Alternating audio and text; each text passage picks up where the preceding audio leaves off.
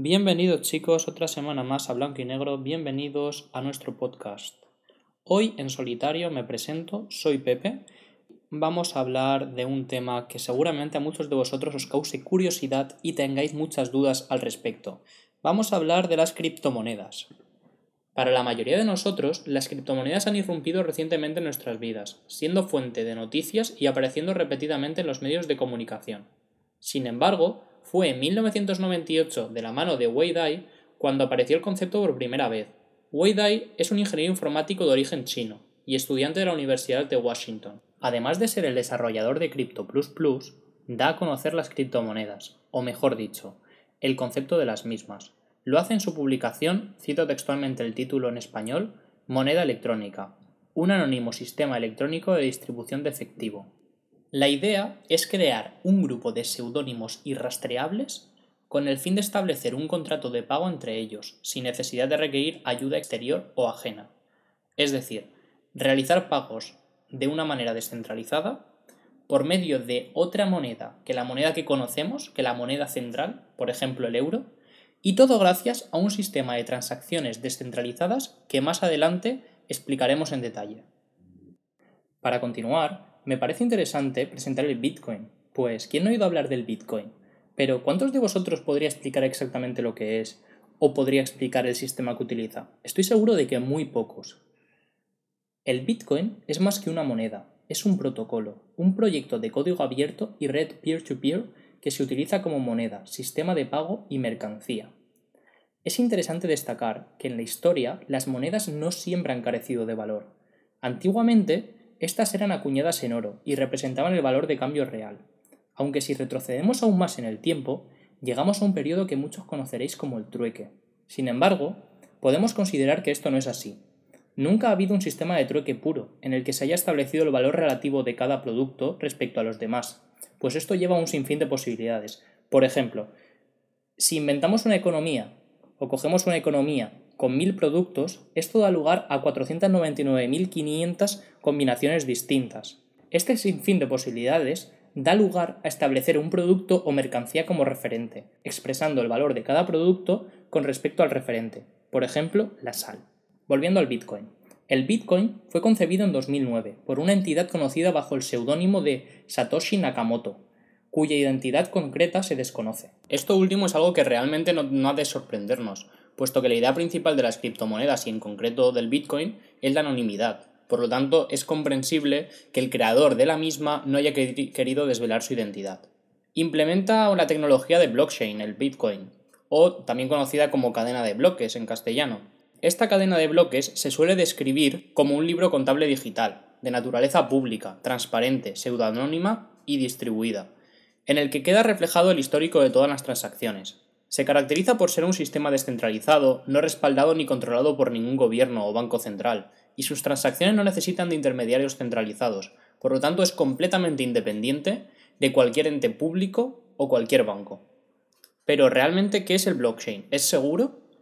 El blockchain o la cadena de bloques es una estructura de datos en la que la información contenida se agrupa en conjuntos, lo que denominamos bloques, a los que se añade metainformaciones relativas a otro bloque de la cadena anterior en una línea temporal. De manera que gracias a técnicas criptográficas, la información contenida en un bloque solo puede ser editada modificando todos los bloques posteriores. Esta propiedad permite su aplicación en un entorno distribuido, de manera que la estructura de datos blockchain puede ejercer de base de datos pública no relacional que contenga un histórico irrefutable de información, por lo tanto, es un sistema de datos fiable. El blockchain aparece por primera vez de la mano del Bitcoin en 2009 y es esta tecnología la que van a utilizar las distintas criptomonedas que han aparecido estos últimos años, como por ejemplo el Ethereum o el Ripple. Cabe destacar también que Venezuela ha desarrollado su propia criptomoneda, denominada el Petro, en honor al petróleo. Por otro lado, la Banca Central de Suecia también está desarrollando su propia criptomoneda que verá la luz en un futuro próximo. Todas estas criptomonedas están basadas en el sistema de blockchain, como bien hemos dicho, y es que utilizan un sistema de prueba de trabajo para impedir el doble gasto y la falsificación, además de alcanzar un consenso entre los nodos o mineros que integran la red mediante el intercambio y comprobación de información.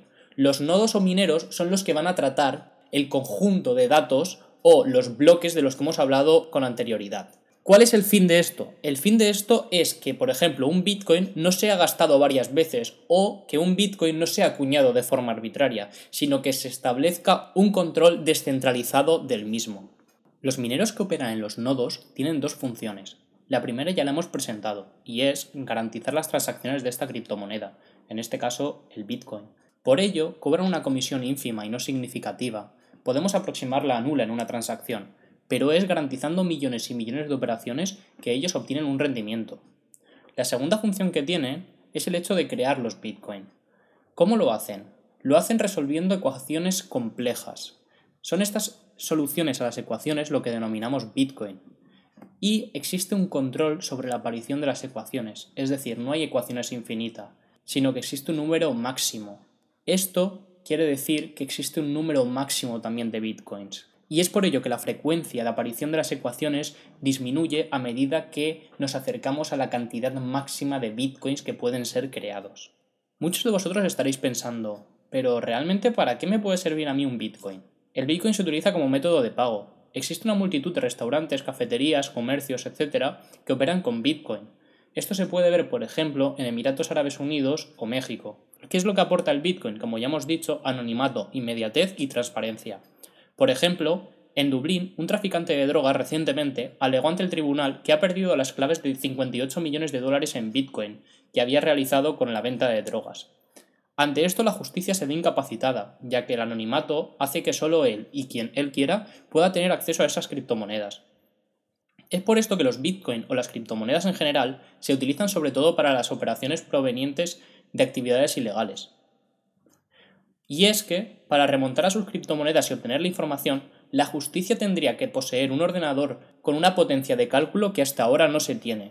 Esto es igual si se desea cambiar la información de los bloques, como hemos dicho antes. Si se quiere alterar un bloque, se necesita una, capacidad de, de procesado o de cálculo superior al bloque mismo.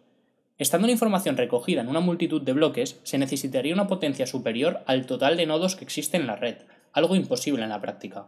Quizás muchos de vosotros estaréis preguntándoos, entonces yo puedo en mi casa minar, bitcoins? Técnicamente sí, podríais, aunque la complejidad de las ecuaciones actuales hace que el gasto que tendríamos en electricidad sería superior al rendimiento que obtendríamos. Es por esto que los mineros ahora forman grandes grupos denominados como pools, o piscinas en inglés, combinando la potencia de, sus ordenadores. Esto último es algo que denominamos como hashing power. La probabilidad de resolver las ecuaciones en grupo es mayor, por lo tanto el coste se reduce aumentando la velocidad, y consiguen realizar una plusvalía sobre este tipo de actividad.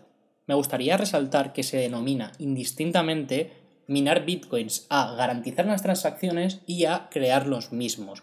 Por lo tanto, cuando hablamos de minar nos estamos refiriendo a ambas cosas. A pesar de lo que muchos puedan pensar o puedan creer, el Bitcoin es una realidad y se utiliza día tras día.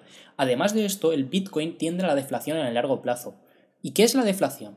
La deflación significa que con respecto al Bitcoin los precios van a bajar. Dicho de otro modo, que el Bitcoin con respecto al euro va a subir. Es decir, que si hoy, día 8 de marzo, el Bitcoin vale 7.700 euros aproximadamente, eh, dentro de X años se llegará a que los Bitcoin valgan mucho más del valor relativo que tiene ahora con respecto al euro. ¿Por qué es esto? En la naturaleza misma del Bitcoin existen dos reglas primordiales. Una es, como hemos dicho, que existe una cantidad máxima de Bitcoins que pueden ser creados. Solo se emitirán un total de 21 millones de monedas, es decir, de 21 millones de Bitcoins. Esta sería la primera regla. La segunda regla es que cada cuatro años existe, existe una reducción del 50% de la recompensa de bitcoins que reciben los mineros por la validación de bloques. Esta reducción se llama halving. Es decir, que la recompensa que obtienen los mineros se va reduciendo en el tiempo. Entonces, el coste de los bitcoins es menor y al ser menor se va a revalorizar conforme va pasando el tiempo. A pesar de todas las propiedades buenas que hemos podido anunciar sobre el Bitcoin, existe una fuerte volatilidad. ¿Por qué existe esta volatilidad? Esta volatilidad existe porque el Bitcoin es fruto de especulación. Además de las especulaciones que puede haber en los medios de comunicación que hace que su valor se altere en el tiempo. Por ejemplo, el Banco de Francia lo denomina como criptoactivo y no como criptomonedas. ¿Por qué es esto? Los denomina como criptoactivos para que la gente sea consciente de la fuerte volatilidad que puede existir en torno a estas monedas. Sobre todo, si es una moneda nueva o reciente, la volatilidad va a ser extrema. Además, hay mucha gente que tiene el dinero en Bitcoin inmovilizado. Esto es porque el dinero generalmente proviene de actividades ilegales. Este dinero no puede ser centralizado, no pueden meterlo en un sistema central, ya que los gobiernos podrían tener acceso a él o podrían ver las transacciones que han realizado, de dónde proviene este dinero y podrían interrogar e incluso acusar a estas personas. Es por eso que parte de los Bitcoin están inmovilizados y esto hace que las transacciones en Bitcoin se vean limitadas y siendo el Bitcoin considerada una moneda, si hay menos transacciones el valor de la misma va a disminuir. Si lo comparamos, por ejemplo, al euro, el euro cuanto más demanda hay, más va a valer relativamente al dólar, por, al dólar, por ejemplo. El dólar es, digamos, es el referente de todas las monedas que hay en el mundo. Esto pasa también con el Bitcoin. El Bitcoin es el referente de todas las criptomonedas. Si el Bitcoin baja, generalmente la mayoría de criptomonedas van a bajar. Y esto es porque existe un fuerte vínculo entre el Bitcoin y las demás, ya que la tecnología que utilizan es la misma y ya que muchas están basadas en el propio Bitcoin o son derivados de las mismas. Por ejemplo, los céntimos de Bitcoin se denominan satoshis en honor a la empresa que los creó o al creador, por así decirlo. Aunque los satoshis son partes de Bitcoin, existen también criptomonedas que no son partes de Bitcoin, pero aún así el vínculo que existe entre las diferentes criptomonedas, otras que el Bitcoin y el Bitcoin es muy fuerte, siendo el Bitcoin el referente. Considero que esta primera parte o introducción al Bitcoin ha sido bastante clara y suficiente. Si quisierais una segunda parte, no dudéis en pedírnoslo e intentaremos realizarla con una mayor brevedad posible. Espero que os haya resultado interesante y hayáis disfrutado este podcast, más personal, más de tú a tú. Ruego que nos disculpéis por no haber podido subir el podcast la semana pasada, como prometimos, pero tuvimos un problema de organización y una falta de tiempo. Yo personalmente tuve exámenes la semana pasada y Loic tiene esta semana, es por eso que hoy grabo en solitario. No olvidéis seguirnos en Instagram y pasad un feliz domingo. Hasta la próxima. Ruego que nos disculpéis por no haber podido subir el podcast la semana pasada como prometimos, pero es que yo personalmente tuve exámenes y Loic también.